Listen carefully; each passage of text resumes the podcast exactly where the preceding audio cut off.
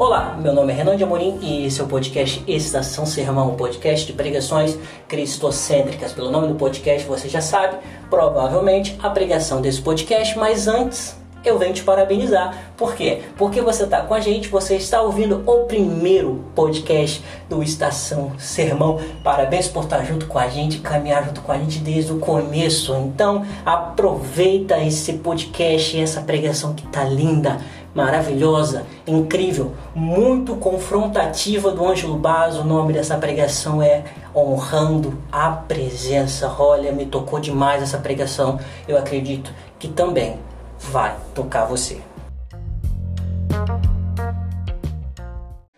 O Senhor começou a trabalhar entre nós e esse trabalhar de Deus que houve entre nós tinha um foco específico, a presença de Deus. Então, para você entender o que aconteceu, eu contei já para a comunidade, para a comunidade que está aqui mais de uma vez, vários estavam participando. Mas o que aconteceu foi que eu tive uma série de conversas com muitos amigos durante alguns meses. Além dessas conversas com amigos, eu também tive uma série de conversas com uma psicóloga, pensando sobre a minha vida, sobre o meu ministério. E então, baseado nessas conversas com amigos, com líderes, oração, tudo junto, eu comecei a perceber que Deus estava querendo apontar na minha vida algo em relação à minha identidade em Deus. E quem estava aqui ontem e ouviu o Michel falando, ele falou algo que é uma experiência que eu tinha uma semelhança, não, não exatamente igual, mas semelhante. Que ele disse assim, que ele disse que tinha vergonha de falar para o Harold, para o Haroldo, que ele pensava daquela forma, que ele sentia daquela forma em relação à paixão pela presença daquela maneira. E não que eu sentisse vergonha, mas desde 2006, 2007, quando eu vim para cá e, e vim aqui para servir, o meu motivo de servir aqui em Montemor, ele tinha uma relação muito forte com aquilo que a gente pode chamar de fundamentos da casa de Deus. Em 2005, por aí, eu recebi uma palavra do Senhor falando sobre construir a sua casa. E isso mexeu com a minha vida e essa palavra me trouxe até Montemor, porque pensando sobre a casa de Deus, quando eu ouvi essa palavra que eu entendi como casa de Deus, é um ambiente que pode conter avivamento. Era literalmente isso que eu entendi na hora. Eu sei que hoje significa muito mais que isso, mas na hora eu entendi isso. Meu pensamento é: por que, que todo avivamento vem e vai embora? Por que, que o avivamento não vem e permanece? Não vem e permanece porque não existe uma estrutura, um odre que possa contê-lo. E esse odre, essa estrutura é a igreja, mas a igreja precisa ser uma casa para conter a presença. Então, esse foi o entendimento básico que eu tive. O fato é que 2005, na minha história, é, era resultante, já estava vivendo um momento da minha vida de muitos anos já buscando avivamento, não assim eu sozinho orando, mas lendo livros, ouvindo pregações, como talvez vários de vocês aqui foram resultados desse mover que houve no Brasil, que a gente chama de adoração extravagante, é o nome pelo menos que eu dou. Ou seja, influência do Mike Shea, influência do Gregório McNutt, do David Keelan, do pastor Cirilo, do Dan Duque e por aí vai. Bom, a influência desses irmãos, dos livros que eles é, é, falavam e a gente acabava lendo. Um deles era o livro Caçadores de Deus, e o livro Caçadores de Deus falava sobre a presença de Deus vir e habitar, e a glória de Deus se manifestar, e como que isso aconteceu na história, como que em Azusa as pessoas eram profundamente tocadas. A duas quadras de Azusa, ele relata no livro, as pessoas estavam chegando próximos do local de reunião, já começavam a cair debaixo do poder do Espírito Santo. E esse irmão relata que, segundo ele, eles viveram uma experiência semelhante em um culto onde a presença de Deus foi tão forte que as pessoas passando na rua começaram a sentir arrependimento e entrar na igreja e começaram a ser batizadas. Tabernáculo de Davi sobre adoração 24 horas. E a proposta dele é que a adoração 24 horas seria esse odre que conteria o avivamento, que conteria essa presença manifesta continuamente. Então, quando eu ouvi do Senhor sobre constrói minha casa, em 2005, eu logo me remeti a essas leituras que eu havia feito no passado. O problema é que eu vinha de frustração, eu vinha de experiências frustrantes na minha vida, de ir a lugares onde pessoas diziam que queriam esse tal de avivamento, esse tal de presença de Deus, mas não tinham atitudes sérias de busca por isso. Mas eu havia então descoberto com o tempo esse pessoal aí, esse tal dos Walker, que era assim que, né? Meus amigos falavam, tem os Walker lá em Montemor. Era tipo, na minha cabeça, era tipo uma parada muito louca, assim, muito estranha. Tipo uma parada meio secreta, que só podia chegar assim, quem tinha os códigos de acesso, né? Aí eu ouvi isso em 2005, 2006 eu pensei, vou para Montemor estudar, porque eu tinha entendimento, e não mudei até hoje esse entendimento, de que a pessoa mais séria que eu sei que existe no Brasil em relação aos fundamentos apostólicos era o seu John Walker, e hoje eu entendo que é o filho dele, o Harold Walker, que é o meu pastor. Então, assim, esse papo de apostólico, tá cheio de gente falando sobre isso, muita bobagem. Mas eu mudei tudo porque eu sabia que ele tinha isso. Mas eu não estava atrás de fundamentos apostólicos. Eu queria a casa, o lugar da presença. Mas eu sabia que sem fundamento não tinha como ter isso. Então, desde o início, eu fiquei servindo o ministério do Haroldo com esse coração de aprender, de servir, de, de querer carregar o mesmo legado, carregar o mesmo chamado. Mas a conclusão é que, ainda que tenha sido positivo todos esses anos focados nos fundamentos da casa, chega um tempo onde você precisa, como homem na sua vida, tomar uma posição sobre aquilo que de fato você é chamado. Porque nós, como principalmente o homem, ele quando vai desenvolver o seu ministério, ele precisa desenvolver debaixo da liderança de outro irmão, mas chega um momento de você precisa estabelecer qual é o seu chamado, qual a sua maneira de trabalhar. Então, assim, eu sinto que isso está começando agora, depois de 10 anos servindo o ministério do Haroldo, agora eu sinto que isso está acontecendo. E não é que rompeu, é só uma continuidade com um aspecto mais de algo que eu sinto em relação a mim, que é o quê? Que durante muito tempo eu fiquei focado nos fundamentos, mas o pai me chamou para pensar na casa como um todo e naquele que mora, que vai morar na casa. Então foi preciso dez anos só estudando fundamentos e pensando nisso, para agora poder começar a falar com vocês sobre as outras coisas. Durante anos eu fiquei conhecido talvez como alguém que prega a Bíblia, não é meu chamado a ser pregador de Bíblia. Meu chamado é construir um lugar para a presença. E há cinco meses atrás, quando eu tive algumas experiências que me levaram a, como o Michel falou, que ele, né, ele falou de sair do armário, que me levaram a sair do armário e assumir que eu não sou um pregador e tal, alguma coisa assim, que eu sou alguém chamado para construir um lugar para a presença quando isso aconteceu.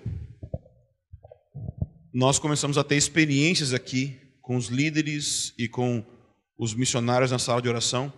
Nós começamos a ter experiências mais fortes com a presença de Deus. E essas experiências mais fortes confirmaram que era isso que deveria de ser feito.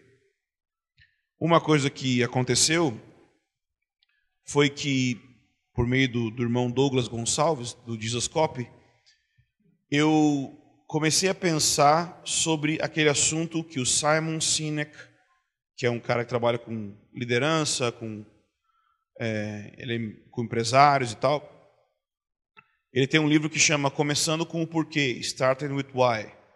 E o questionamento foi qual era o meu porquê? Por que, que o Convergência existe? Por que, que a gente faz o que faz? E o fato é que a gente tinha muitas áreas e muitos trabalhos, e quem aqui tá, conhece a gente há muito tempo, sabe. Tem palavra, pastoral, uma série de áreas bem legais, áreas até conflitantes que convivem, isso é muito bom. Mas precisava e faltava de um porquê central a partir de onde tudo iria fluir. E foi essa experiência que nós tivemos nesses últimos meses, nessa comunidade, de encontrar aquilo que sempre foi o nosso porquê, mas nunca foi claramente assumido diante das pessoas. Ao fazer isso, nós começamos a dedicar tempo para orar aqui todos os dias às 5 da tarde, fora os horários normais da sala de oração. E na verdade a gente não orou, a gente não veio para orar. O que a gente decidiu fazer todos os dias, às 5 da tarde, é que a gente ia sentar junto com o Espírito Santo. E a gente ia falar para ele: O que você quer? A gente não veio orar. A gente não veio interceder para que o senhor, o senhor faça alguma coisa. Nós só queremos honrar a tua presença. E quando a gente decidiu fazer isso, eu senti o Espírito Santo dizendo: É para isso que eu te chamei, e é isso que eu quero que você faça para o resto da vida. Aquilo preencheu a minha vida, a minha existência. E eu sei que tem abençoado os irmãos dessa comunidade. Porque se fosse outra direção, talvez seria bom também. Talvez Deus tenha outras ênfases para outras pessoas.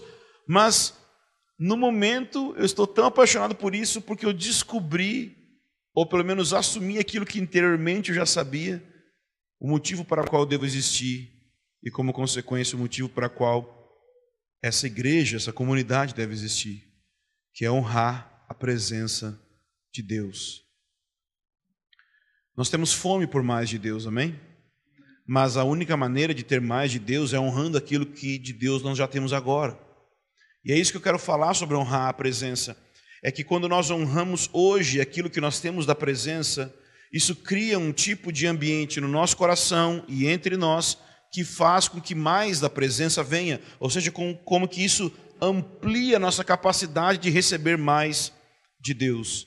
Então, o princípio, se você tem o um esboço aí, Dá para baixar no, na descrição do vídeo no YouTube e no grupo da comunidade, todo mundo tem.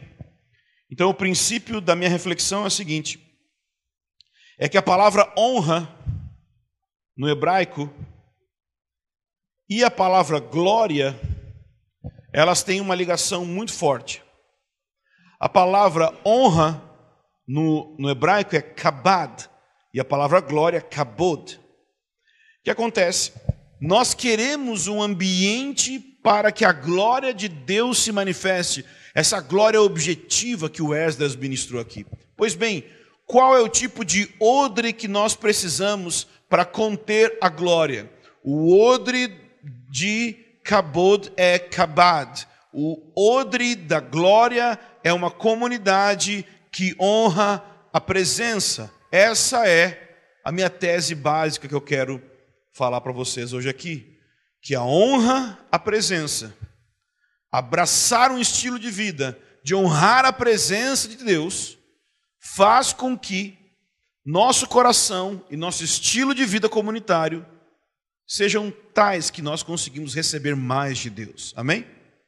Então eu quero começar lendo duas passagens bíblicas. Em Êxodo 20, versículo 12, diz assim: Honra teu pai e tua mãe, para que se prolonguem todos os teus dias na terra que o Senhor teu Deus te dá. Então, esse é o mandamento de honrar pai e mãe, muito conhecido. Agora, será que quando a Bíblia fala honra pai e mãe, será que a Bíblia está, por meio de falar isso, honrar pai e mãe, dando a entender que nós não precisamos honrar mais ninguém? Ou seja, eu só tenho que honrar pai e mãe, mas nenhuma outra pessoa nos meus relacionamentos eu preciso honrar? Claro que não. O ensino bíblico aqui está falando sobre honrar pai e mãe, porque se você aprender a honrar pai e mãe, isso permite que você honre todos os demais relacionamentos na sua vida.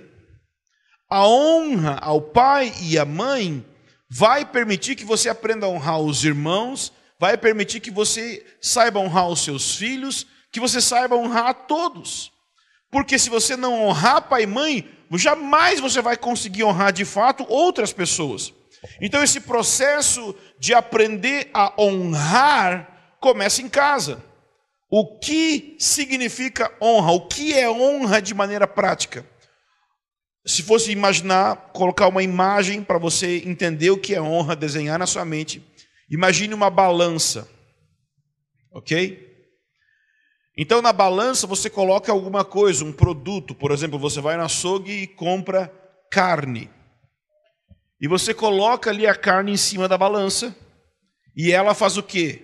Pesa. Ela tem um peso.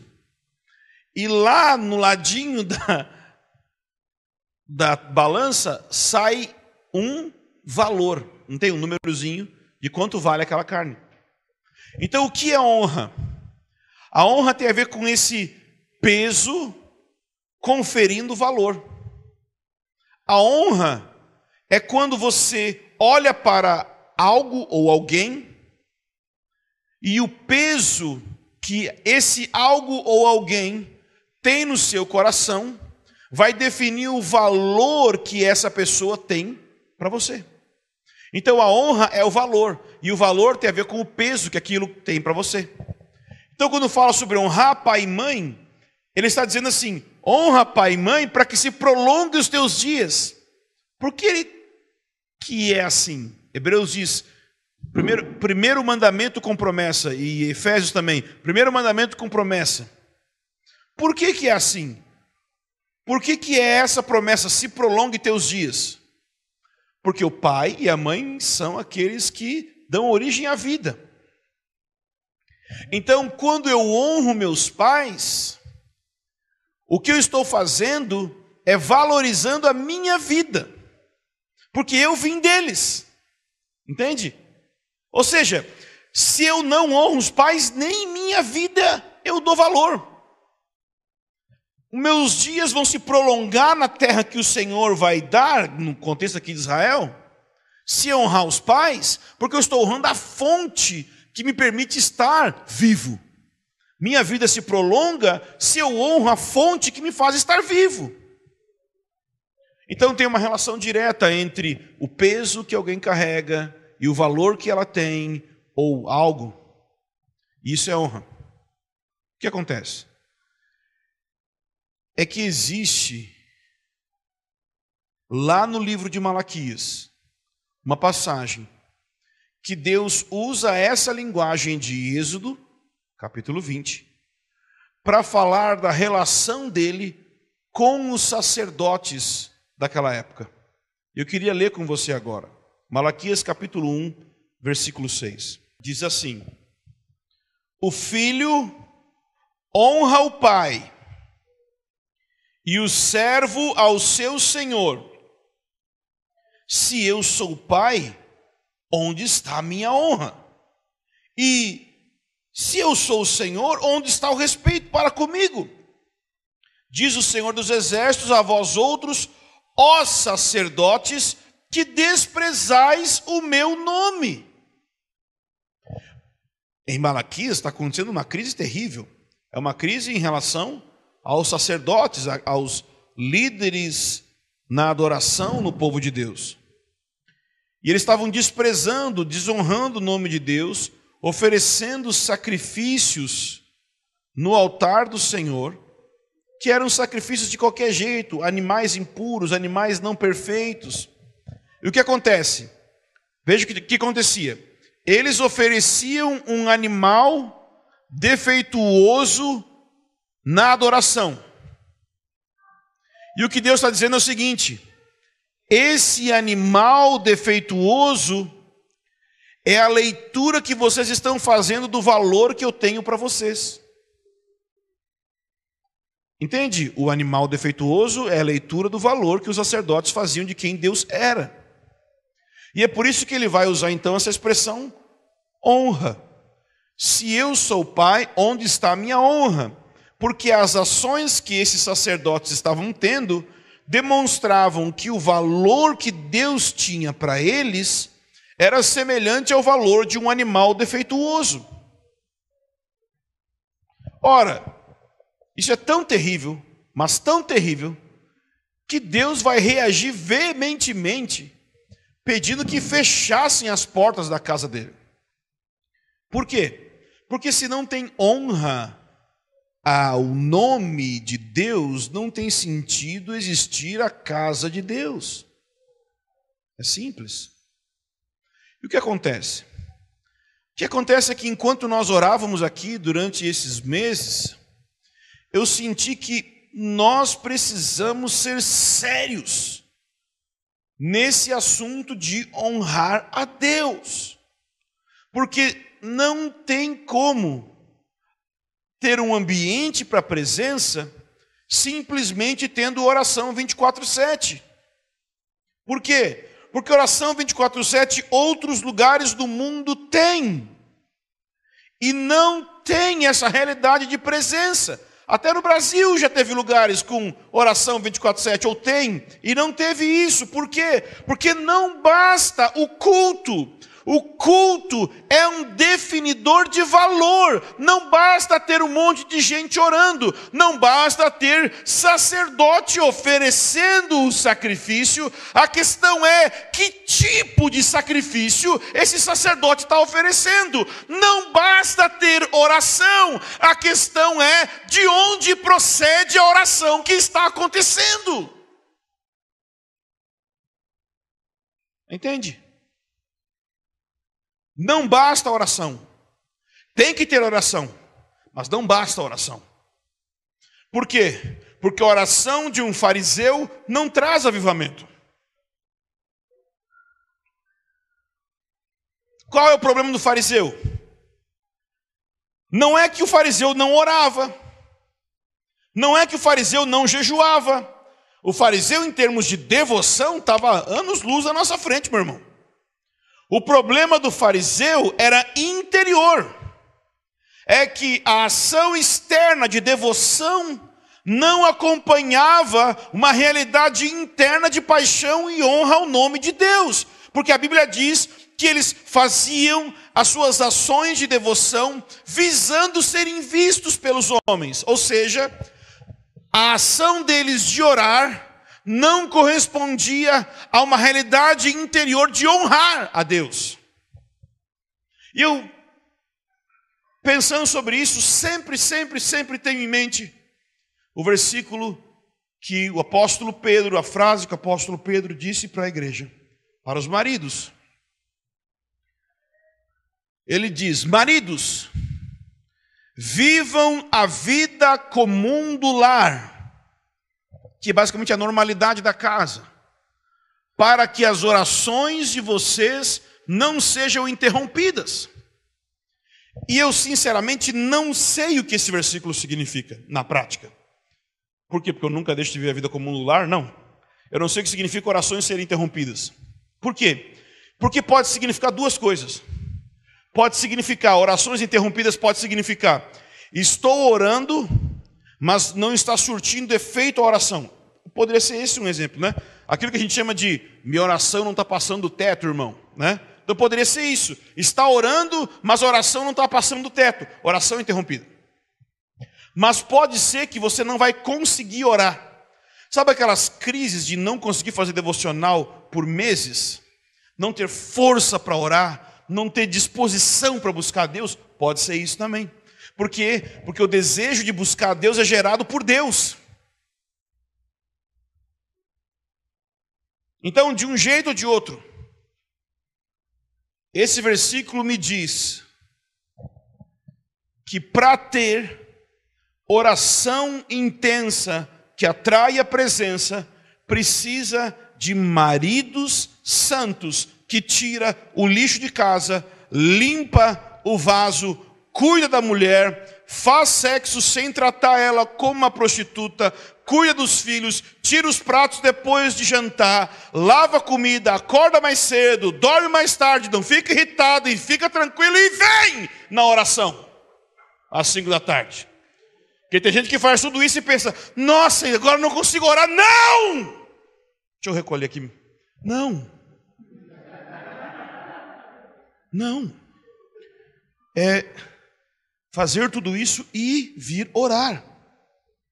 Então, tem uma frase do Bob Sorg que mexeu comigo, porque o Bob Sorg fala assim: Eu não oro para que a minha vida dê certo, eu faço minha vida dar certo para poder orar. Uau! Porque o nosso ministério principal, nossa função é estar diante de Deus ministrando. Mas precisa ter uma base de estilo de vida, de ações, atitudes, decisões que mostram que aquela oração vem de uma fonte real, que dá valor a quem está orando. Entendeu? Então eu me coloquei a meditar em quais eram as áreas que eu pessoalmente preciso abraçar a honra ao nome de Deus, para que eu possa ter um estilo de vida de oração intensa buscando avivamento. Então, o que eu vou compartilhar agora com você aqui não são minhas vitórias, mas é minha jornada. E eu estou aqui querendo te convidar a andar comigo, porque eu não cheguei lá. Tá bom? Mas são as coisas que eu tenho pensado. Eu creio que existem pelo menos três áreas que nós precisamos honrar o nome de Deus. E eu queria falar sobre essas três áreas com você. A primeira área é honrar os padrões de Deus. A segunda área é honrar os pais do avivamento. E a terceira é honrar a pessoa e liderança do Espírito. Essas três áreas são as áreas que eu senti o Espírito Santo soprando no meu coração enquanto orava, pensando sobre essas coisas nesses cinco meses. Cada uma dessas três áreas a gente poderia ficar horas falando. Inclusive, sugiro aos líderes, discipuladores, pastores que estão aqui que peguem cada uma dessas e inventam uma série de mensagens. tá bom? Inventa não é legal, né? É faça. Inventa parece que é meio inventei da minha carne. Então, em primeiro lugar, honrar o padrão de Deus. Esse é o básico. Se a gente não começar com isso, não tem nem conversa, ok? Mas o padrão de Deus é algo mais profundo do que normalmente nós pensamos. Nós podemos pensar direto em santidade, e está certo, eu vou falar sobre isso. Mas tem algo antes. Então, dentro de honrar o padrão de Deus, o primeiro padrão de Deus que você precisa honrar é o padrão criacional. E o segundo padrão é o padrão legislativo. Eu vou explicar cada um desses dois padrões. Primeiro, o padrão criacional. O que é padrão criacional? É um padrão que se estabelece a partir do relato bíblico da criação. Ok? O padrão criacional é um padrão que Deus estabelece a partir do relato da criação, Gênesis 1 e 2. Eu queria ler com você então, especificamente, Gênesis 2, do 1 ao 3, diz assim: Assim, pois, foram acabados, concluídos os céus e a terra, e todo o seu exército. E havendo Deus terminado no sétimo dia sua obra que fizera, descansou nesse dia de toda a sua obra que tinha feito. E Deus abenço... e abençoou Deus o sétimo dia e o santificou, porque nele descansou de toda a obra que, como Criador, fizera. Nessa passagem, existe uma expressão aqui que tem tudo a ver com aquilo que nós estamos buscando de ter um lugar para a presença. Porque diz que no sétimo dia, Deus descansou. Normalmente a gente olha essa expressão descansou e pode pensar que Deus estava cansado de tanto trabalhar, então ele foi tirar uma folga. Mas como Deus não é homem, não é ser humano para ficar cansado, então não pode ser isso que ele está se referindo na passagem. O que essa passagem está dizendo com a expressão descansou é a mesma palavra ou a mesma realidade que corresponde ao termo repousar.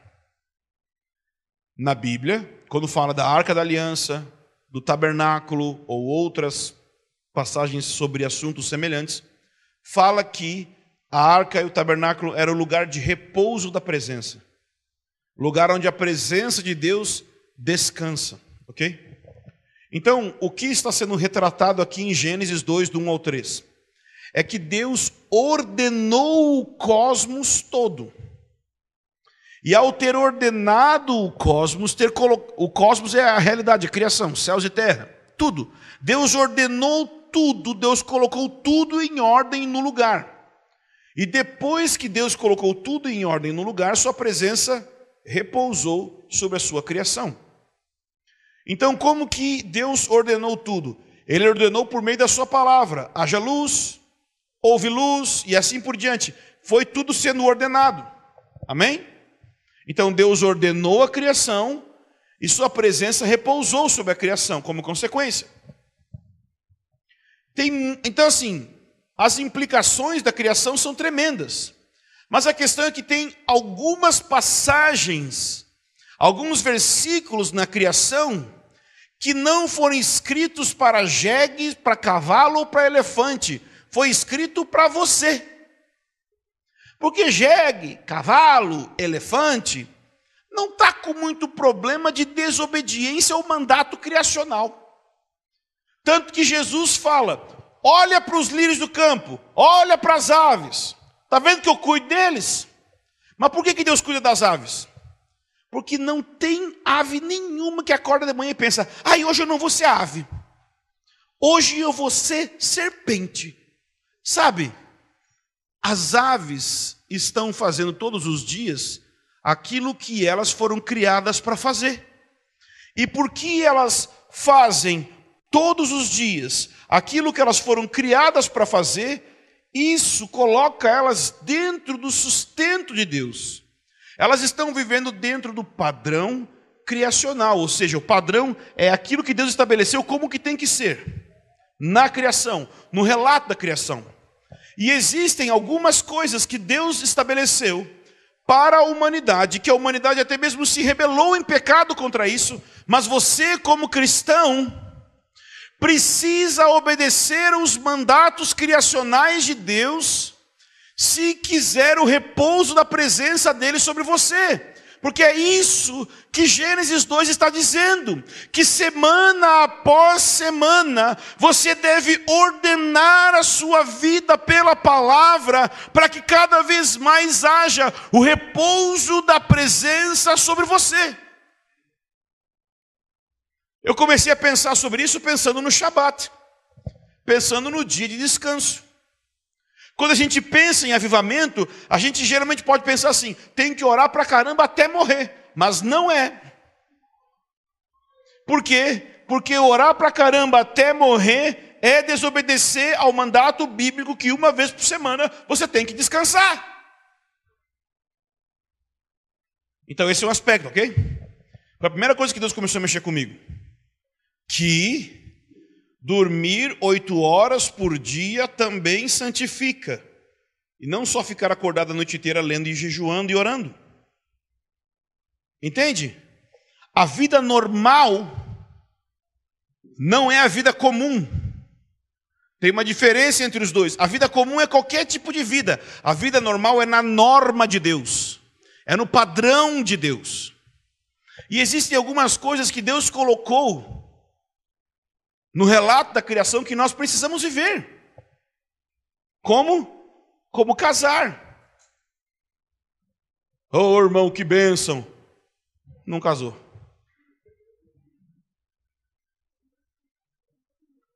Né? Porque quando você fala com algum solteiro, uh, vamos casar. Oh, irmão, tá idolatrando sexo, né? A hora que você descobrir que ela é uma pecadora igual você, vocês vão conviver juntos, você vai ver a benção que é.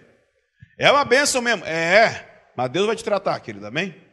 Mas a questão é a seguinte: é que significa que quem é casado não está no padrão de Deus? Não. Tanto por causa da queda, quanto por causa das circunstâncias da vida de cada pessoa, pode ser que tenham pessoas que vão ser solteiras para sempre. Mas existe a mentalidade da solteirice que é aquele desejo de ficar solteiro, é aquela pessoa que já poderia ter casado, mas é um vaidoso, uma vaidosa nojento pra caramba. Então ele, ah, eu não quero esse porque, eu não quero essa porque bebê. Aí, pô, não tem ninguém, não tem ninguém na minha igreja para eu casar. É do sexo oposto? É. Tá solteiro? Tá. Então é a pessoa certa. Porque todo mundo que você casar vai ser a pessoa errada, porque ela é pecador. É errado morar com pecador mesmo. Quem mora nas repúblicas sabe que é terrível. Quem fez CBP sabe que é terrível. Morar junto com pecador é terrível. Se você mora sozinho, você acha que está bem? Ha, mas o pior é que não existe pior prisão que a solitária. Ficar sozinho é pior ainda, porque você é pior que os outros. Então,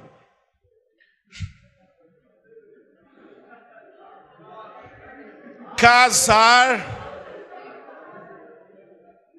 Ficar solteiro não é de Deus. Se você tem a opção de casar, se você tem as condições de casar, se você tem a possibilidade, não é certo. Por que, a gente não casa? Porque a gente não quer submeter ao mandato de Deus. É isso que as pessoas não sabem ainda. É que Gênesis também é Bíblia. E desobedecer Gênesis é desobedecer Deus. Mas não é só casar. Ter filhos. Não, eu quero casar, mas eu não quero ter filho, que eu quero ficar livre para a obra. Que obra é essa que não inclui obedecer Gênesis?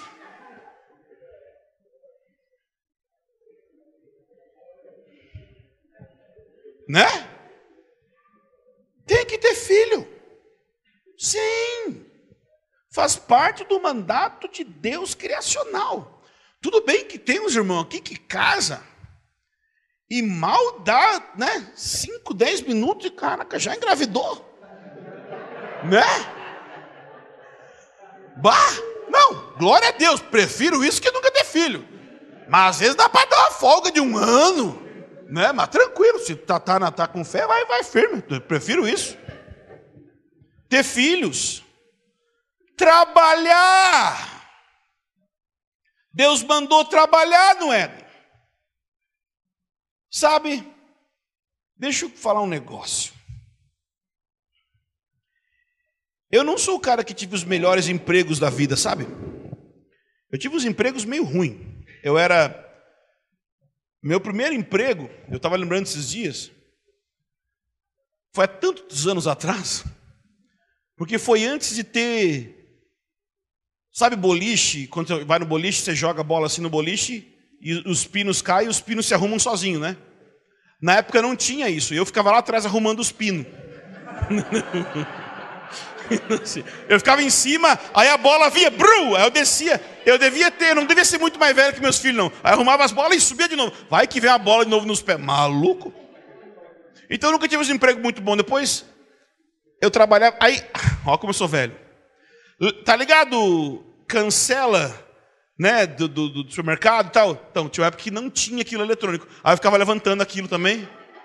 E, e na, na, universidade, né, a qual nunca estudei. Ficava lá e, e, também ajudava a estacionar os carros. Nunca, não que eu dirigia, mas tipo assim, vem, vem, desfaz tudo, desfaz tudo. De gravata, terrível. Bom, fui vendedor de pão de queijo, né? Eu botava uma bacia com um monte de bacia, não é uma bandeja com um monte de pão de queijo e saia vendendo por aí. Então eu não tive os empregos mais legais para ser um exemplo de empreendedorismo. Eu não sou.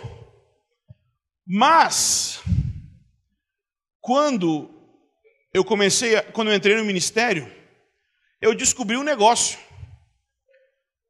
Eu descobri uma verdade que algumas pessoas falam intuitivamente, mas ela é verdade.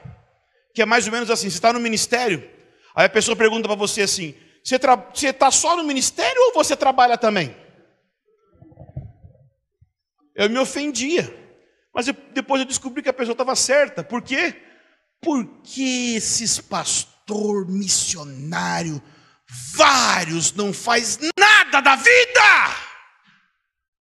Que só vem no domingão, prega uma mensagem que viu num livro de outro, repete uns versículos que outro já falou, e aí, Ângelo, o que Deus está te falando? Eu sei que você quer roubar meu sermão. Então já pega, tá online aí, ó, tudo aí, você pode pegar todos os esboços, prega, bota o nome de vocês e diz que foi vocês, para não mentir. Não ora, não estuda teologia. Para para pensar comigo. Você iria num dentista que nunca, que não fez faculdade de odonto?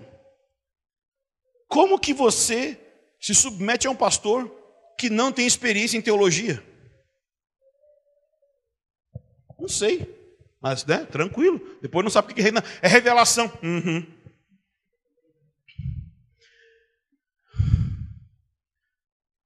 Se você está na obra, você precisa trabalhar igual quem não está na obra. E o motivo pelo qual o convergência dá certo é porque a gente decidiu que a gente vai levantar cedo, vai dormir tarde, vai trabalhar tantas horas qualquer outra pessoa vai trabalhar. É seis, é oito, é doze e fora isso, porque né? Ah, vou trabalhar 12 horas, mas quais são as 12 horas? Começa às seis da manhã ou meia-noite? Porque o sujeito chega para você aconselhar, que hora? Então, eu lembro o testemunho de um pastor que era muito rico. E quando ele entrou para o ministério, esse é o testemunho dele. Eu era muito rico. Quando eu entrei para o ministério, ele faz uma pausa, você pensa, né? Me ferrei. Eu fiquei mais rico ainda. Rapaz. E ele era rico mesmo. Mas ele contou o que aconteceu. Não foi teologia da prosperidade. Sabe o que aconteceu? É que ele chegou, primeiro dia do ministério, pensou, ok, seis da manhã, então, estamos todos aqui. Não, peraí.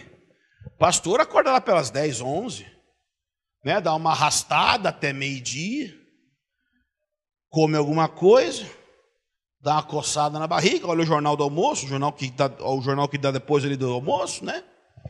Dá uma olhada, pá, dá mais uma dormida. Aí lá pelas cinco levanta, dá uma lida na Bíblia, aqueles versículos que ele achou, ele leva para o culto e prega. E o que, que prega? O que, que o pastor prega? Ele abre o versículo, lê, e fica 40 minutos contando da viagem que fez com a esposa no último fim de semana. Quem já viu pregação assim? Rapaz, eu queria matar. É porque não trabalha. Ah, como Deus está abençoando convergência. Sim, é que se trabalha as coisas dão certo. Em qualquer área. Tem gente que nunca trabalhou de verdade, que entrar para o ministério, aqui não vai. No 412, sabe o que eles fazem lá na África do Sul? Quando o cara vai entrar para o ministério, sabe o que eles fazem? Eles ligam para o último emprego do cara sem saber, sem ninguém saber. Eles ligam e perguntam: Esse cara, você indica ele para nossa empresa? Só que o cara não sabe que é igreja. Se eu ligar para a empresa que você está trabalhando agora, eles vão te indicar para você trabalhar com a gente no Convergência? Se não obedece os mandatos culturais, os mandatos criacionais, não tem como ter presença. Você precisa honrar o fato que Deus estabeleceu o trabalho como um ambiente de conter a presença dele. E se você estender o trabalho, existe um outro aspecto que acontece a partir do trabalho, que é criar cultura. Gênesis 2,15, criar cultura. Então nós precisamos criar cultura, que significa afetar o mundo ao nosso redor com artefatos, com coisas, com coisas tangíveis, físicas, que podem abençoar a vida das pessoas, coisas que sejam verdadeiras, belas e boas. Nós precisamos, ou seja, é olhar para a cidade e pensar em como melhorar a cidade, é olhar para qualquer coisa ao nosso redor e procurar desenvolver aquilo no padrão do reino. Então, o padrão criacional de Deus envolve casamento, filhos, trabalho, criar cultura e descansar. Quando a ordem de Deus é estabelecida, a sua presença repousa sobre nós. Amém? Então, esse é o primeiro aspecto. Nós precisamos honrar o padrão de Deus, o seu padrão criacional. Mas, em segundo lugar, nós precisamos honrar o seu padrão legislativo. É que eu não achei outra palavra. Mas por que legislativo? Porque a Bíblia fala sobre a justiça de Deus. Então, por isso que eu usei esse termo legislativo. A justiça de Deus é a revelação do padrão de Deus na sua lei. Então a questão é que Deus não apenas estabeleceu como deve ser na criação, mas por causa do pecado, ele resgata o seu povo, ele tem uma ação redentora sobre o seu povo, e ao redimir o seu povo, ele dá ao povo dele um padrão de como viver agora que foi redimido. Deus nunca redime as pessoas como consequência da obediência delas aos seus padrões. Não. Isso é salvação pelas obras. Mas Deus redime e ao redimir ele nos chama para obedecer os seus padrões. Então, quando você lê os dez mandamentos, o Senhor fala assim: Eu sou o Senhor que te tirou da terra do Egito. Ou seja, ele já salvou, ele já redimiu. E agora ele começa a dar os mandamentos. Deus não deu os dez mandamentos para Israel lá no Egito. E disse assim: se vocês obedecerem aos dez mandamentos, vocês vão poder sair do Egito e ser livres da escravidão. Não. Deus nos liberta pela sua graça, por amor. Mas ao libertar, Ele nos chama para um estilo de vida de liberdade. Mas não é liberdade de anarquia, mas liberdade dentro dos padrões dele. É por isso que em Levítico 11, versículo 45 diz assim: Eu sou o Senhor que vos faço subir da terra do Egito, para que eu seja o vosso Deus. Portanto, ou seja, ou seja, conclusão, vós sereis santos, porque eu sou santo. Essa expressão, sejam santos porque eu sou santo, qual é o sentido aí? O sentido não é Deus dizendo assim, seja santo porque eu sou santo, assim, todo mundo tem que ser que nem eu, hein? Olha, olha, olha, me imita. Não. Não é uma espécie de arrogância que quer que todo mundo seja parecido. O que ele está dizendo é o seguinte: eu vou morar no meio de vocês. Vocês precisam se adequar a quem eu sou, porque é perigoso. Eu sou santo. Vai dar errado se vocês não forem também não vai dar match, vocês vão morrer. Em Êxodo 25, versículo 8 e 9, diz assim: Vocês me farão um santuário. O que é santuário? Santuário é ambiente santo, ambiente separado. Vocês me farão um santuário para que eu possa habitar no meio deles, no meio de vocês, segundo tudo que eu te mostrar para padrão, para modelo do tabernáculo e de todos os seus móveis, assim o fareis. Então Deus disse que queria morar no meio de Israel, mas ele falou o seguinte: como é que vai acontecer a minha habitação no meio de vocês? Vai ter um lugar separado para isso. E esse lugar separado vai ser construído como? No meu padrão. Se não honro o padrão, não tem habitação. Então, Deus quer habitar em Montemor. Mas para habitar em Montemor, a igreja precisa ser esse santuário. Nós precisamos ser esse tipo de comunidade que é edificada a partir do padrão de Deus, e não a partir da nossa própria ideia ou da cultura ao nosso redor. Deuteronômio 23, 14 diz: Porquanto o Senhor teu Deus anda no meio do teu acampamento para te livrar e para entregar os teus inimigos, portanto, teu acampamento será santo. Sabe do que Deus está falando aqui? De merda. Deus está falando de que eles tinham que cagar. Deus se importa até com cocô. Deus se importa com limpar o bumbum. Deus se importa com um banheirinho limpo. Francis Schaeffer diz que a prova que você crê que Deus criou os céus e a terra é se o banheiro da igreja é limpo. Então,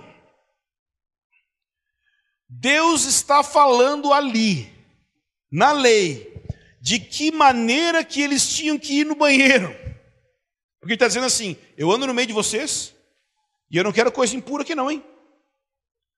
Ah, então você está dizendo que a gente tem que fazer o banheiro a tantos quilômetros da casa. Não, não é isso. O que eu estou dizendo é que se na lei Deus está se preocupando com isso, por que você não medita no fato de que Deus tem padrões para a sua vida em tudo? Você não vai viver, se você quer ser alguém que honra a presença, você não pode ser alguém que vai viver do seu jeito, mas é do jeito dele. O que eu quero dizer com isso é que não vai adiantar oração 24/7 e busca e pregação e conferência se a gente não tomar a decisão de obedecer os mandamentos de Deus. E eu não estou falando aqui, porque pode ter aquele que vai questionar e dizer, mas isso é do Antigo Testamento, é da lei. Mas é da Bíblia também. Mas se você tem problema com isso, pega só Mateus 5, 6 e 7. Se você tem uma divisão tão grande assim na Bíblia. Por quê? Porque Mateus 5, 6 e 7, Jesus termina dizendo que se você não obedecer à lei, você não tem parte no reino dele. Você pode pensar na lei como um todo ou só na lei daqueles mandamentos do, do próprio Sermão do Monte.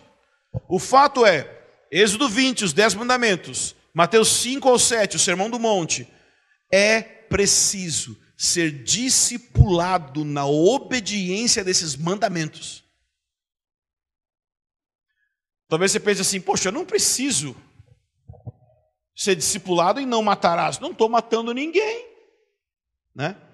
Mas o fato é que todo mandamento que a Bíblia diz para não fazer algo, ele é na verdade um mandamento para fazer outra coisa. Se você acha que está obedecendo não matarás, mas está quietinho com a lei de aborto e não fala nada para os teus amiguinhos abortistas, você não está obedecendo, entendeu? A gente precisa abraçar uma cultura de vida e não uma cultura de morte. Mas se você fica quietinho, relativizando, não tem presença. A gente não vai tolerar assassinato de bebê. Pode a Argentina, pode o Brasil, pode sua amiga da faculdade, seu professor falar o que for, pode o governo falar o que for, não vai ter cultura de morte aqui, não vai ser tolerado. Ah, não, mas cada um tem sua opinião política. Lá para fora! Aqui só tem uma opinião, a de Deus. Você tem que aceitar todo mundo. Não, eu aceito só Deus e quem Deus chamar. Tem uma linha que divide. E essa linha chama obediência. Porque o sujeito pode falar que tem fé, mas se ele não tem obras que comprovam a fé, ele está fora. Ele é falso, irmão. Esse é só um mandamento. Tem todos os outros. Cada um dos dez mandamentos tem implicações éticas e sociais tremendas. Nós precisamos ser discipulados para dentro do padrão de Deus, para dentro dos padrões de Deus, tanto criacionais quanto legislativos, se nós queremos conter a Sua presença. É interessante, a palavra que na Bíblia se refere à obediência aos mandamentos é a palavra guardar. Já viu isso? Várias vezes na Bíblia fala sobre guardar os mandamentos. Sabe o que é interessante? É que a palavra guardar na Bíblia tem uma relação direta com os querubins da guarda que foram ungidos para guardar. Por quê? Os querubins eles guardavam, zelavam da presença. Essa eu falei no passado a frase, mas ainda, é, ainda hoje. A função dos querubins é zelar pela presença. E os querubins que foram colocados em cima da arca da aliança, eles tinham suas duas asas voltadas para dentro, não é isso? E a glória de Deus ali no meio. Então eles têm essa postura de zelo, de guardar. O que acontece? É porque assim como um querubim guarda a glória Shekinah em cima da arca, sua obediência aos mandamentos é o meio de guardar a presença no meio da igreja.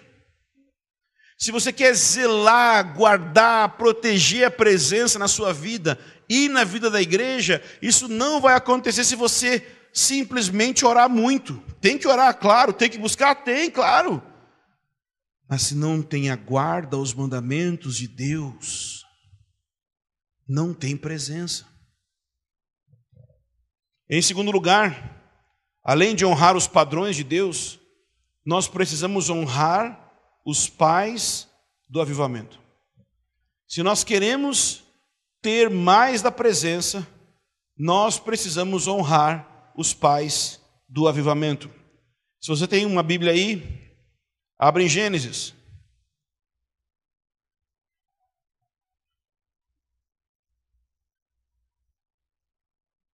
Capítulo 26,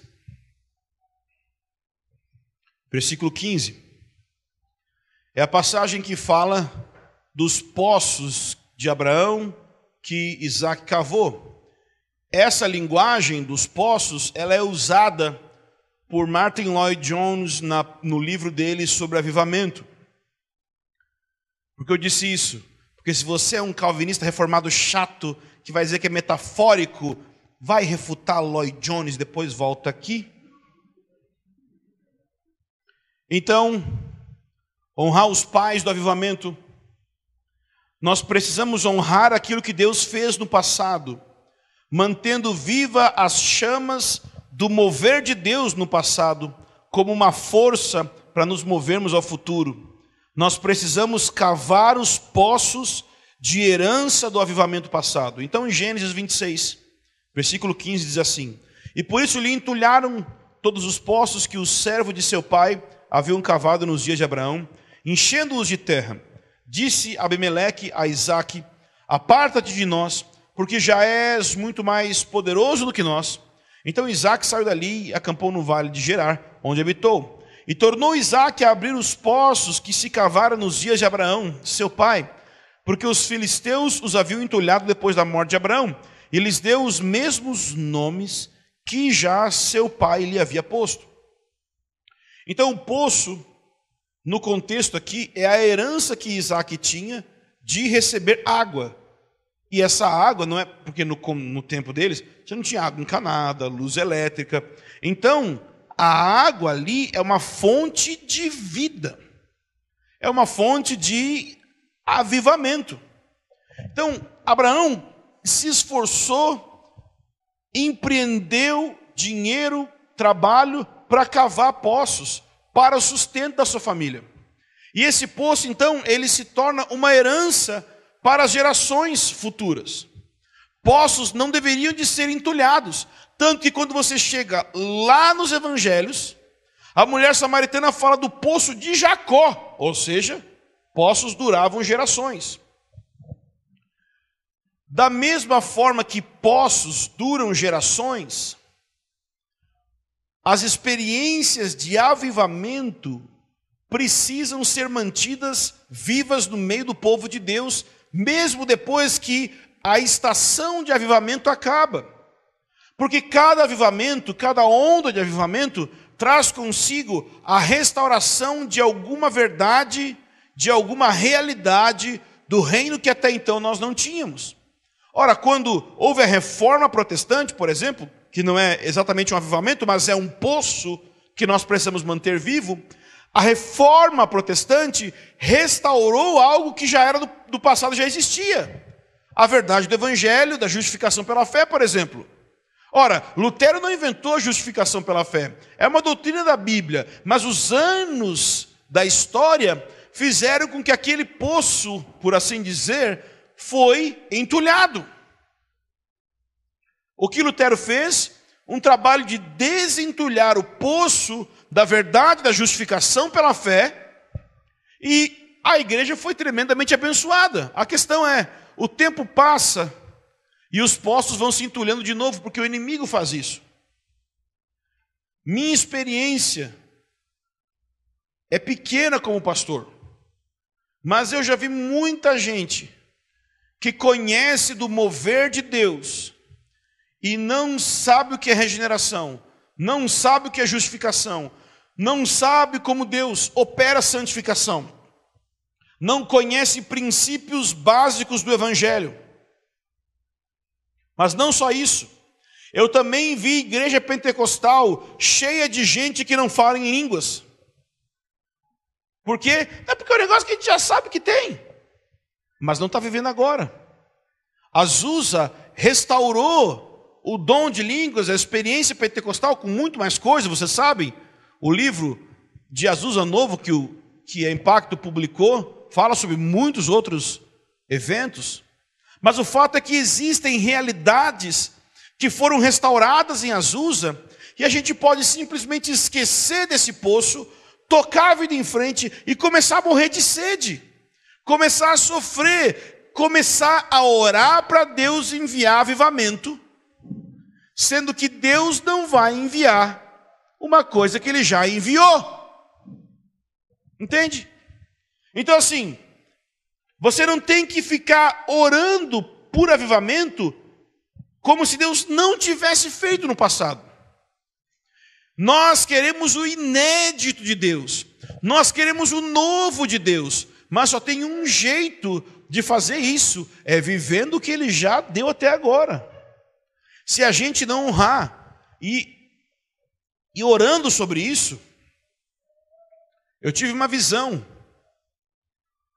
há meses atrás. Eu via uma linha do tempo, da história, e os avivamentos na história, na sequência. E o último avivamento, por assim dizer, que aconteceu literalmente, avivamento mesmo, foi o avivamento de Pensacola e Toronto. E eu vi então esses dois últimos no fim, e eu senti o Espírito Santo dizendo: vocês precisam honrar todos esses avivamentos de trás para frente. Ou seja, do último até o primeiro. De Azul, de Toronto e Pensacola até o avivamento de Jerusalém de Atos 2. O que isso significa?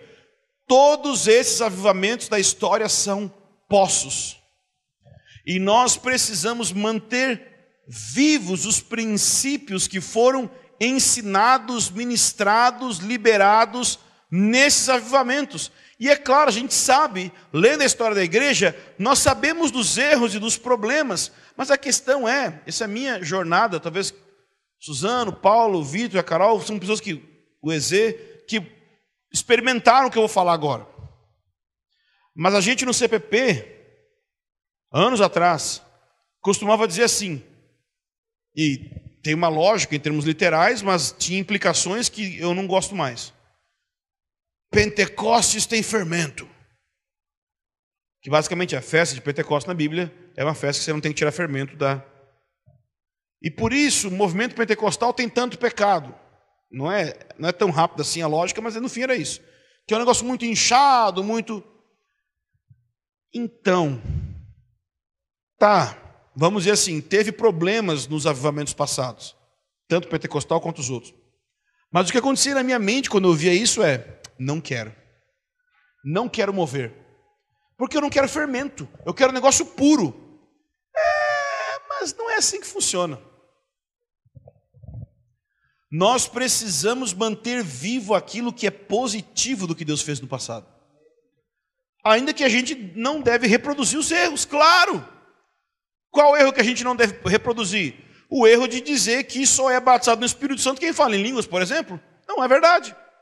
Tem vários versículos na Bíblia, tem muitos versículos na Bíblia, que vão dar a entender isso. A maior parte dos versículos vai mostrar que pessoas batizadas no Espírito Santo falaram em línguas, mas não são todos. Então a gente fato assim, a gente crê que tem dom de línguas, mas não afirma que só foi batizado no Espírito Santo quem falou em línguas. E a gente vai além. A gente também não usa a expressão batizado no Espírito Santo só para quem teve uma experiência de ficar muito louco. Por quê? Porque tem passagens na Bíblia que dão a entender que pessoas converteram e tiveram uma experiência depois com o Espírito. Porque é daí que se tira a doutrina do batismo com o Espírito Santo, sendo uma experiência depois da conversão. Mas tem passagens que dá a entender que foi na mesma hora. Então a gente não vai ficar preso dizendo que é uma coisa ou outra, mas tem uma coisa que a gente crê: que depois da conversão, outras experiências de enchimento do Espírito Santo acontecem, e que uma das realidades que mais acontece é falar em línguas como consequência de ser cheio do Espírito Santo. E isso a gente fala. Isso a gente não pode, por causa dos erros, erros como dizer que quem não fala em línguas não é salvo, já viu isso? Já vi. Erros de tentar colocar níveis, né? Os superiores que são batizados do Espírito, os inferiores que não falam em línguas. Isso a gente não vai fazer. Mas a gente precisa manter viva a chama do enchimento do Espírito, do poder do Espírito e de falar em línguas também. É manter essa chama, esse poço aberto. E existem muitos avivamentos do passado. E o que aconteceu aqui nesses últimos cinco meses é que a gente sentiu, e obviamente eu senti bastante, porque eu vim desse contexto, que a gente precisava manter viva a chama e aberto o poço, várias metáforas, né? É, do avivamento da adoração extravagante, ou do mover da adoração extravagante. Por quê? Porque eu, pelo menos, venho do contexto que eu gostaria de negar que eu participei disso. Né? Tem gente que não faz a mínima noção do que eu estou falando, mas deixa eu te explicar. Sabe o tal do worship? Não existia. Assim, existia o worship, né? Adorar a Deus existia. Mas aquele com U, conhece? O worship. Conhece esse? Né? Estão ligados? Que é o... Da onde veio isso? Esse negócio de repetir a mesma frase, tocar música com poucas notas, veio desse mover que a gente estava vivendo. O problema é que tem gente hoje que nunca nem viu esse poço, entrou nisso para ganhar dinheiro, está ganhando dinheiro, ok? E não tem nada a ver com o que Deus fez. E é por isso que a gente tem vontade de dizer assim: eu não tenho nada a ver com esse negócio aí. Isso aí é. E realmente eu não tenho mesmo. Mas com a fonte, eu tenho. E aí que a gente começou a fazer, eu lembro o dia que caiu minha ficha. Aí estava lá na casa do, do Vitor e o Miller, cadê o Miller? Começou a tocar. Novamente estou aqui. Sem... E aí, a galera que estava na reunião caseira, tinha vários jovens que não tinham participado disso. A presença veio sobre eles, eles começaram a receber a mesma unção que a gente recebeu naquela época, eu vi vindo sobre eles. E depois teve outras reuniões aqui que a gente começou a orar e a mesma coisa começou a vir. Que coisa? Risadinha santa, né? Choro, né? É, como, é, como é que o Wesley falou uma vez para mim? Catarses emocionais, né? Coisas assim, bem intensas. E não ter vergonha de que a gente é assim. A gente é do chu mesmo, entendeu? Hum, é, é a gente mesmo, tá? Eu não queria ser. Eu não queria, eu não queria ser dos caras que falam em línguas. Eu não queria ser dos caras que creem que tem apóstolos hoje. E nem queria ser do cara que fala, hum. Porque sabe como é que é? Vai que Augusto Nicodemos escreve um livro contra mim, né? Vai que sei lá quem fala contra nós. Eu não queria. Eu não queria isso. De jeito nenhum. Mas se você não está aberto para Deus fazer você passar vergonha, você não vai ter o mover verdadeiro, porque você tem que ser humilhado na sua arrogância. A minha arrogância, minha arrogância é que eu quero ser aceito por todo mundo. Eu quero ser o, carinha que, não, né, a gente está em todos os lugares aí. Não. Quando o Espírito Santo entra, quem não gosta dele deixa você de fora. Mas eu prefiro ficar lá fora com ele, amém? A gente não vai desonrar o que Deus fez. Pelo contrário. E aí, nesses meses, uma figura que está assim, né? Vindo direto na minha cabeça, de todos, é o Gregório. Gente, eu sinto que a gente tem que honrar o manto do Gregório. A gente tem que honrar o manto de fogo, paixão e lágrimas. A gente precisa ter paixão por Jesus. Tão intensa que com ou sem avivamento, a gente vai ser alguém queimando por Jesus. Não tinha avivamento no tempo de João Batista, mas ele era uma lâmpada que ardia e iluminava. Pode o mundo estar tá frio, é nossa responsabilidade pessoal estar tá queimando. A gente precisa honrar essas coisas. Precisa honrar. A gente não tem que reproduzir os erros de ninguém da história da igreja. Mas eu quero honrar Wesley falando que colocava fogo no próprio corpo para que as pessoas viessem ver ele queimar. Eu quero honrar o Whitfield pregando evangelho na rua com intensidade. Eu quero honrar Spurgeon foi o primeiro cara a ter mega igreja baseado em pregar o evangelho e não em tentar ter um método de crescimento. Eu quero honrar o Martin Lloyd Jones, que só de subir no púlpito para pregar em Westminster, só de subir, as pessoas já começavam a chorar, sentindo a presença de Deus. Eu quero honrar o Ivan Roberts, que fica parado, ficava parado, sentado, não dominava a reunião, deixava o Espírito Santo tomar, e Deus tocava um país inteiro. Eu quero honrar isso.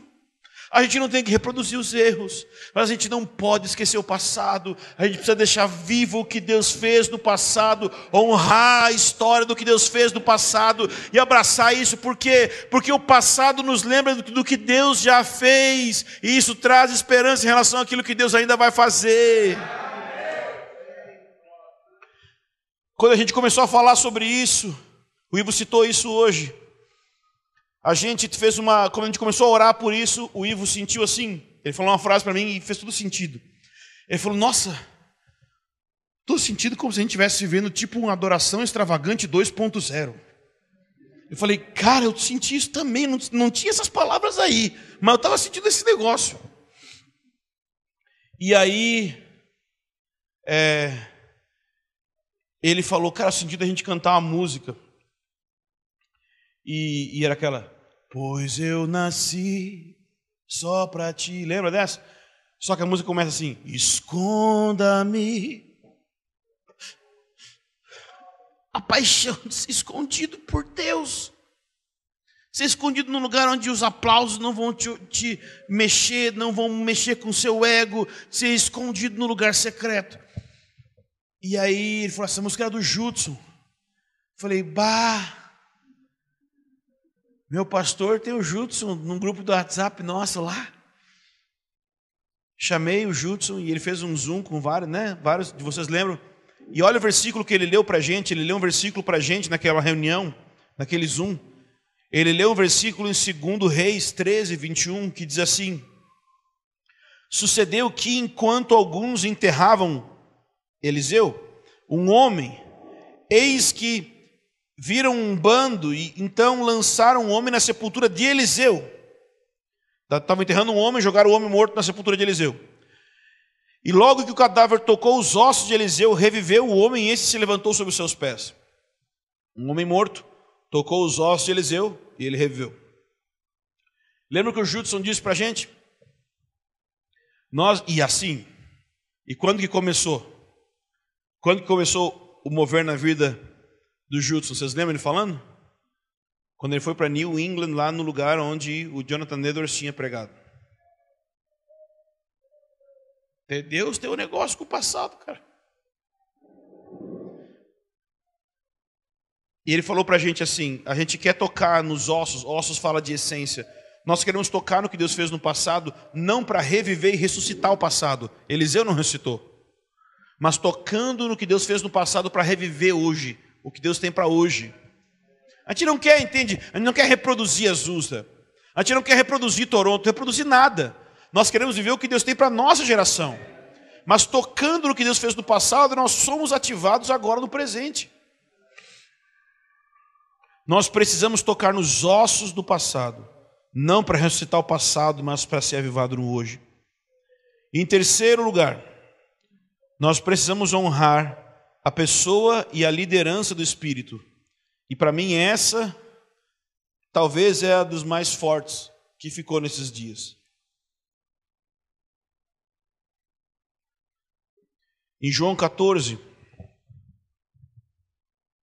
versículo 16, fala assim: Eu rogarei ao Pai Nossa, eu sinto um temor de ler os versículos do Espírito Santo. Eu sinto um negócio assim, tipo, nossa, será que eu vou mais uma vez ler o versículo sem estar tá consciente que ele está dentro e do meu lado? Ah, vamos lá, vamos tentar. E eu rogarei ao Pai, e ele vos dará outro consolador, a fim de que esteja para sempre convosco nós precisamos honrar a pessoa do Espírito, a pessoalidade do Espírito Santo. E eu uso esse versículo para falar sobre isso por causa da expressão outro consolador. Ele não diz um consolador, ele diz outro consolador. E ao dizer isso, eu acredito que ele está dizendo que era alguém como ele. Jesus era um e ele iria enviar outro como ele. O que, que isso tem a ver com honrar a pessoa do Espírito?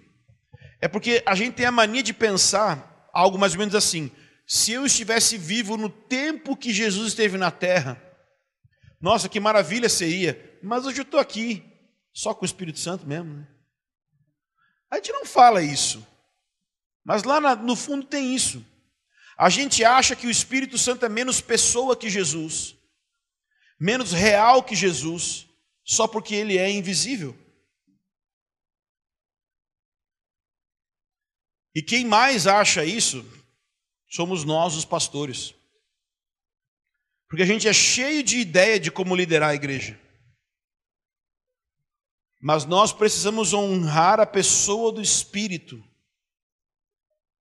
E para que a igreja do Senhor comece a honrar a pessoa do Espírito, os líderes da igreja precisam honrar a liderança do Espírito. Nós precisamos, como comunidade aqui, fazer uma votação e eleger o Espírito Santo, o pastor presidente. De verdade. E a gente ser ajudante dele. Em Atos 15, 28, tem essa expressão: pareceu bem ao Espírito Santo e a nós. Imagina que eles tiveram uma reunião, um concílio para pensar sobre coisas sérias da igreja, e a conclusão foi: o Espírito Santo está dizendo isso e nós estamos concordando. Quantas reuniões de igreja é só discussão sobre um monte de coisa que não tem nada a ver com o que o Espírito Santo está falando? A gente discute, planeja e depois ora pedindo que o Espírito Santo abençoe o que a gente já planejou.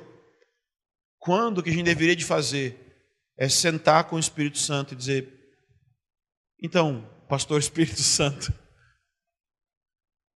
que você está querendo para a igreja? E sabe, isso pode ser louco, mas é aí que eu tenho certeza que eu fui destinado por Deus para ter vindo para Montemor.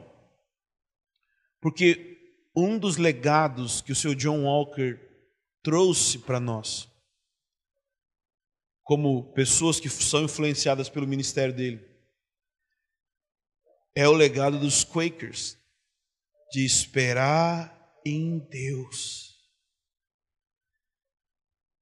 Gente, se a gente não aprender a esperar Ele, a esperar, a esperar,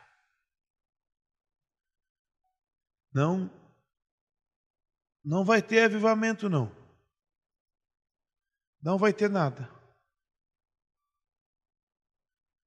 A gente precisa honrar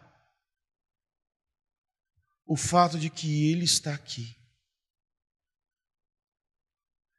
O fato de que Ele move, que Ele fala.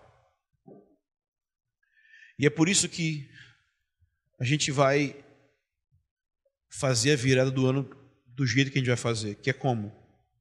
Igual o ministério ao Senhor. Nós vamos fazer roda, o quadrado aqui no meio. E a gente quer dar para ele o controle. Eu, como pastor, quero muito que você entenda que eu não sou o líder aqui, é o Espírito Santo. E eu sei que eu tenho que, sou a pessoa que mais tem que ser convencida disso. Mas eu estou falando que assim vai que eu sou convencido, você também, né?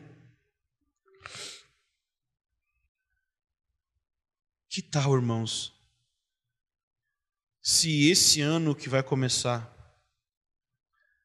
a gente decidisse que essa igreja pertence ao Espírito Santo, que ele é o pastor presidente, que ele é o seu rabino, como Jesus andava para todos os lados com os discípulos, discipulando eles, você vai andar para cima e para baixo para onde o Espírito Santo for, onde ele te levar. Quem sabe a gente não decide esse ano honrar o que Deus fez no passado.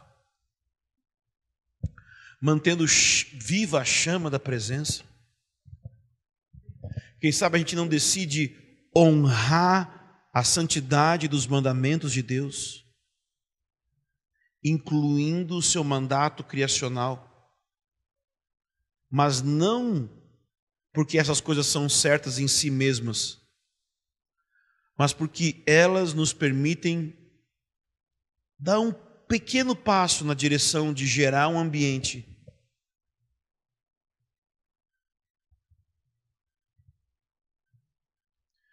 Em tua presença, Senhor, teu coração nos consome, nos deleitamos em tua vontade. Assim como o noivo e a noiva se amam, queremos alegrar-te, fazer-te dançar Criador do universo, convidamos, venha dançar, Criador universo, convidamos Venha dançar, te convidamos. Venha dançar.